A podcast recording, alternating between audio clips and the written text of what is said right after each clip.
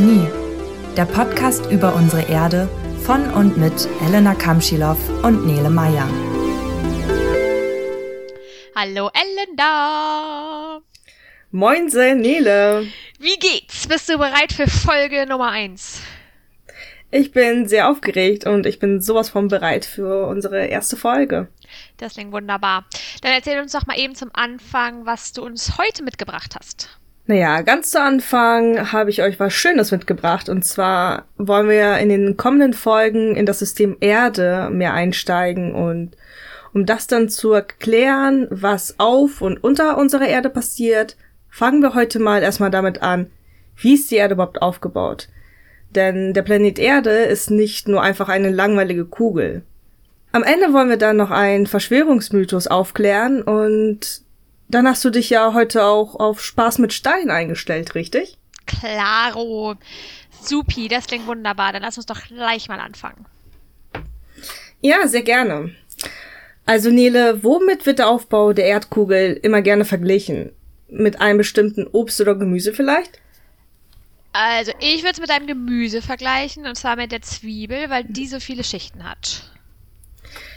Naja, fast. Die Idee war schon mal ganz gut, aber es gibt einen besseren Vergleich oder einen populären Vergleich. Denn der Aufbau der Erde wird meistens mit einem Pfirsich verglichen. Wenn man die Steinfrucht in der Mitte durchschneidet und sich den Querschnitt anschaut, dann erkennt man Ähnlichkeiten zum Querschnitt der Erde. Ganz außen haben wir die feine, hauchdünne Schale des Pfirsichs, ähnlich zu der Erdkruste. Wobei ein Vergleich von wenigen Millimetern mit der circa 35 Kilometer dicken Erdkruste schon leicht verrückt wäre. oh ja. Der Clou bei diesem Vergleich ist es aber, dass das Größenverhältnis von Pfirsichhaut zu dem darunterliegenden Fruchtfleisch ähnlich zu dem der Erdkruste zu dem Erdmantel ist. Unter der Pfirsichhaut kommt nämlich das dicke Fruchtfleisch, vergleichbar mit dem, was sich halt unter der Erdkruste befindet, der Erdmantel. Dieser Erdmantel ist ungefähr aber 3000 Kilometer dick. Im Inneren der Erde liegt wie beim Pfirsich ein fester Kern vor. Also bei uns ist es dann der Erdkern. Da hört der mögliche Vergleich aber auch schon wieder auf. Aber dazu gleich mehr. Erstmal wollte ich noch etwas über die Geschichte erzählen. Denn das Wissen über den Aufbau der Erde ist relativ neu und es wurden zwar immer wieder Hypothesen aufgestellt, aber es fehlten jedoch Beweise und somit war man sich nie sicher, was sich wirklich unter unseren Füßen abspielt. Eine Hypothese davon wurde von dem berühmten Edmund Haley Ende des 17. Jahrhunderts entwickelt. Äh, aber jetzt sag nicht, dass das der von dem hellischen Kometen ist.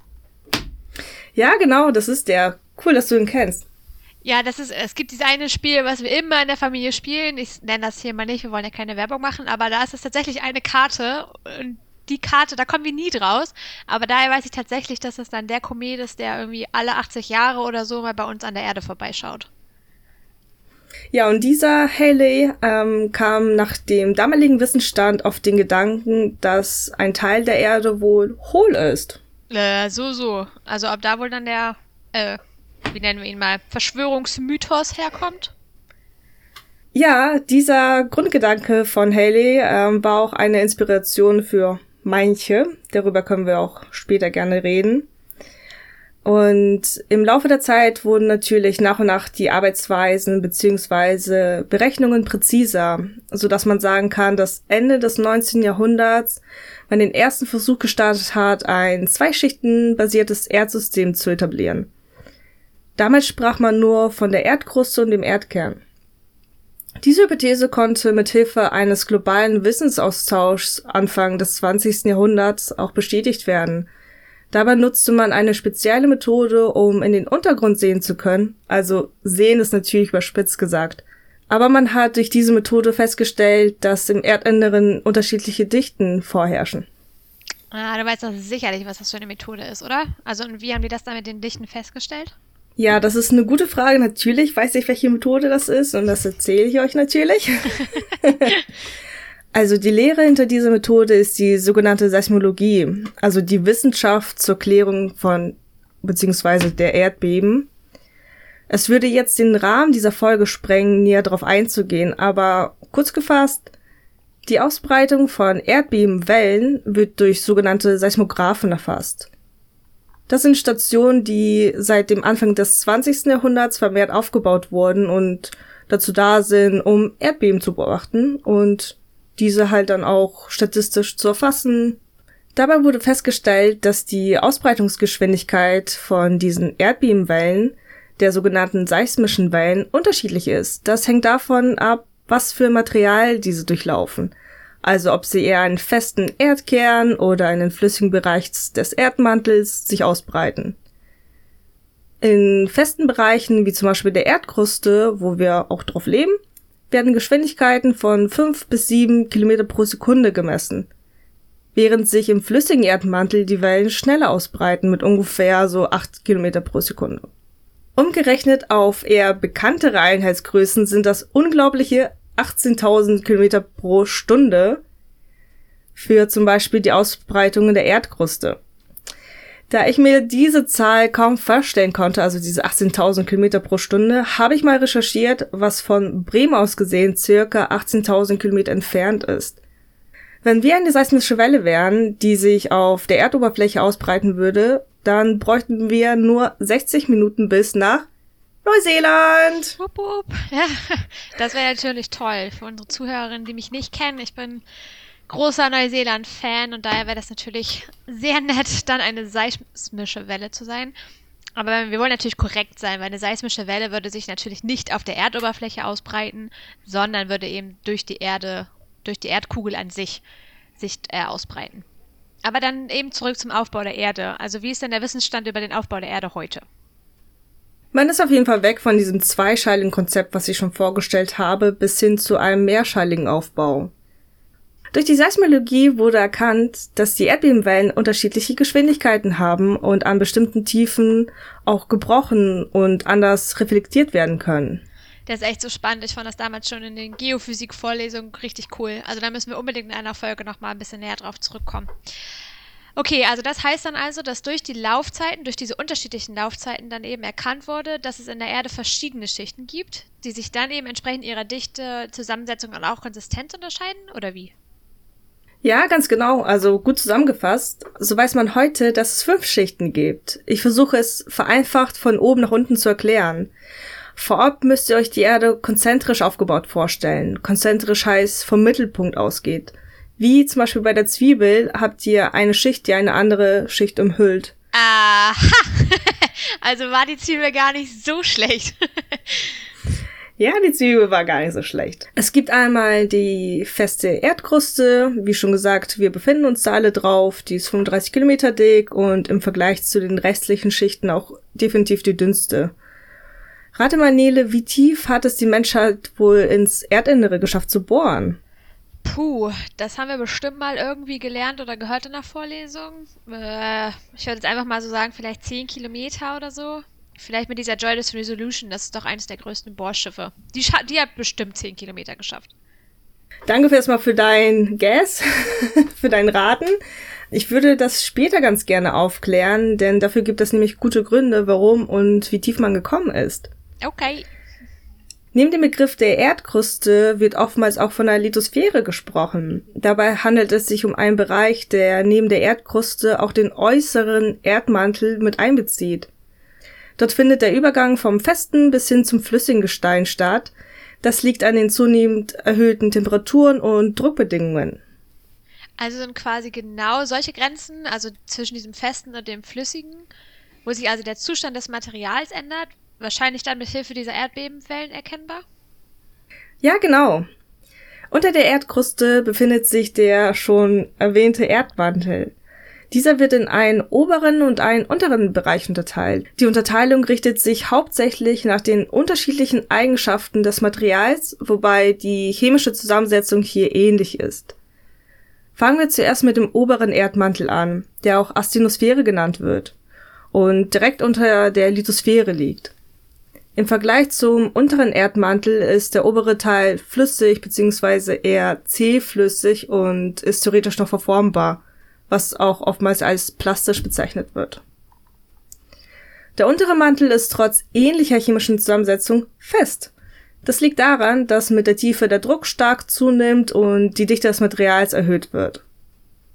In einer Tiefe von ungefähr 3000 Kilometer liegt die sogenannte Kernmantelgrenze. Unterhalb des Erdmantels ändert sich die chemische Zusammensetzung des Materials und wird somit nicht mehr zu dem Mantel zugeordnet. Aha, jetzt sag nicht, dass wir ganz zufälligerweise schon beim Kern angekommen sind. In der Tat.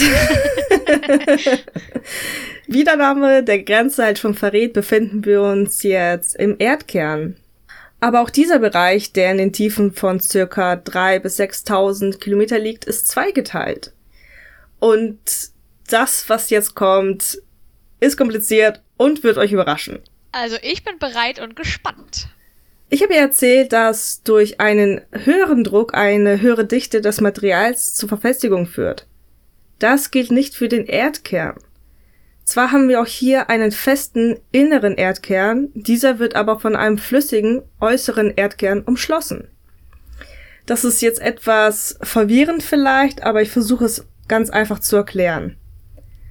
Im Vergleich zum Erdmantel liegt im Erdkern zum größten Teil Eisen bzw. Eisennickel vor, was sich eben unter diesen extremen Bedingungen wie Temperaturen von ab 3,7 Grad Celsius flüssig verhält, aber unter noch extremeren Bedingungen wie Temperaturen ab 5000 Grad Celsius und Drücken von bis zu 3,6 Kilobar verfestigt ist. Deswegen ist der Kern dann wiederum fest. Diese Dimensionen sind natürlich nicht greifbar. Hab versucht, einen Bezug zu unserem Alltag zu finden, was gar nicht so einfach ist. Was nee. sagst du, Nele, dazu? Ja, mit Drücken ist sowieso immer so ein Ding, aber wenn ich jetzt mal darüber nachdenke, jetzt so, denken wir jetzt mal, stellen wir uns mal vor, es ist so ein Autoreifendruck und der ist, glaube ich, standardmäßig so bei 0,003 Kilobar. Wenn wir jetzt ja, also einfach den hin. Wert mal, keine Ahnung, äh, 1,2 Millionen Mal multiplizieren, ja, dann haben wir doch ungefähr schon den Druck im Erdkern. okay, das heißt 1,2 Millionen Mal höher. Ja. Oder? Also ich, ja, ich stimme dir, aber ja. ich stimme dir auf jeden Fall mal zu. Diese Zahlen sind ja teilweise schlecht vorstellbar. Aber ich finde es einfach trotzdem irgendwie so cool, dass das Wissen über den Aufbau der Erde nur anhand von Beobachtungen, Messungen und Simulationen entstanden ist. Also da war ja noch nie jemand unten und hat sich das überhaupt irgendwie so angeguckt. Aber das war ja mal eine ganz spontane und galante Überleitung zu deiner vorherigen Frage mit der bisherigen Bohrtiefe. Ja, sehr pfiffig von dir und eine gute Überleitung. Genau, ich bin äh, dir noch eine Antwort schuldig. Also, du hast ja 10 Kilometer gesagt und das war echt gar nicht mal so schlecht. Es waren nur zwei Kilometer mehr, als du gedacht hast oder gewusst hast. Und zwar haben ForscherInnen es geschafft, zwölf Kilometer tief in die Erdkruste zu bohren. Und da hat es sich gezeigt, wie extrem heiß die Erde unten ist.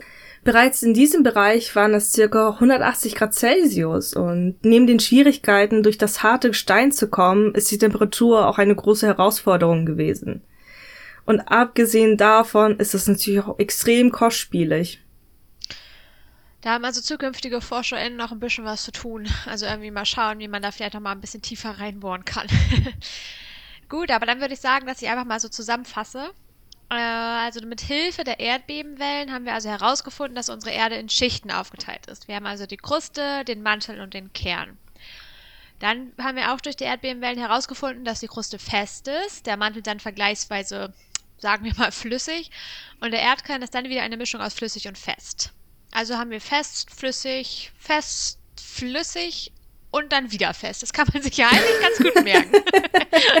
das kann man sich sehr gut merken. uh, gut. Und die Bedingungen im Erdinneren sind für uns quasi gar nicht greifbar, weil diese Temperaturen, die Druckverhältnisse einfach so unglaublich groß ist. Kleine Erinnerung hier an den Reifendruck. Genau. Ja, hast du sehr gut aufgepasst und sehr schön zusammengefasst, Nele. Danke, danke. Sehr schön natürlich vorgetragen, Elena. Aber dann lass uns doch bitte jetzt zum Abschluss nochmal über eine, eine Verschwörungsmythos reden oder eine Verschwörung oder ein Mythos oder wie auch immer man es nennen mag, der aktuell in gewissen Kreisen postuliert wird. Und wir wollen hier mal einmal ganz klar sagen, dass das falsch ist und wir erzählen euch auch warum. also du hast ja schon den Begriff Hohlerde eingeführt. Ja, das habe ich. Und möchtest du ein bisschen mehr darüber erzählen oder soll ich anfangen? Nee, ich fange mal an und vielleicht hast du dann ja noch ein paar Ergänzungen dazu. Also. Ja, mal schauen. ja, soweit ich das verstanden habe, wird behauptet, dass unterhalb der Erdkruste kein, ich sag mal, heißer Erdmantel vorliegt, sondern stattdessen eine zweite Erde oder eine zweite Erdkugel. Und wird dann behauptet, dass innerhalb unserer Erde nicht nur ein zweiter Planet, sondern gleich doch viel mehr sind. Das alles scheint dann quasi ein Paradies zu sein, in dem alle Welten auch noch ihre eigene Sonne haben und auch noch ein eigenes Ökosystem, wo auch noch die verrücktesten Tiere leben. Zum Beispiel Dinosaurier, Nile, Dinos. und ich finde, das klingt irgendwie zu gut und sehr idyllisch, obwohl eher vielleicht auch ein bisschen abenteuerlich würde auch ganz gerne den einen oder anderen Tag mit Dinos da unten verbringen. Warum ja. nicht, oder? Voll. Ich meine, wer wollte nicht schon mal irgendwie bei Jurassic Park mitspielen? Zumindest ganz am Anfang, wo das alles noch so ganz nett und friedlich ist. Aber welcher ist denn dein Nicht da, wo man abhauen muss. Nee. welcher ist denn dein Lieblingsdino? Ja, meiner ist auf jeden Fall der Velociraptor. Das ist dieser kleine, flinke und gefährliche Dino, vor dem du natürlich auch wegrennen müsstest wenn du im Jurassic Park wärst. So. Und deiner? also meiner wäre da eher der Brachiosaurus. Das ist der mit dem langen Hals. Der wirkt immer so ruhig und gemütlich und frisst dann einfach nur so ein paar Pflanzen. Aber zurück zu dem Verschwörungsmythos. Es gibt keine richtige Information dazu, wie solch eine Hohlerde aussehen könnte. Und das liegt nicht daran, dass nur wenige und auserwählte Menschen Zugang dazu hätten. Oder dass sich diese Zugänge jeweils nur an den Erdpolen befänden. Natürlich. Aber es ist wohl wahrscheinlicher, dass wir hier eben wirklich nur von einem Mythos reden, der wissenschaftlich ganz einfach verworfen werden kann. Wie aufmerksame Zuhörer schon wissen, kann man eben mit Hilfe von seismischen Wellen den Untergrund schon relativ gut wiedergeben.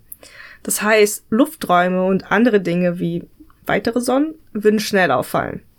Und außerdem wissen wir ja schon, dass wir unterschiedliche Schichten haben und eben keine zweite Erdkugel. Ganz genau. Und das wollen wir ein für alle Mal festhalten. ja, schön, dass wir darüber auch nochmal gesprochen haben. Ich würde mal sagen, dann kommen wir jetzt aber endlich auch zu Spaß mit Steinen. Welchen Stein der Woche hast du uns mitgebracht, Nele? Also, unser heutiger Stein der Woche ist der grobkörnige Peridotit. Denn das ist der Stein, der den größten Teil des Erdmantels ausmacht. Der Periodotit ist ein sogenanntes magmatisches Gestein und gehört zu den sogenannten ultramaphischen Gesteinen. Das ist vielleicht für einige von euch jetzt ein neuer Begriff, daher erkläre ich diesen mal ganz kurz. Also ein Gestein ist nicht einfach nur ein Stein, sondern der Stein besteht eigentlich in den meisten Fällen aus Mineralien. Und wenn ein Stein maphisch ist, dann bedeutet das, dass dieser zu einem großen Teil aus maphischen Mineralien besteht. Und diese maphischen Minerale wiederum bestehen größtenteils aus Magnesium und Eisen.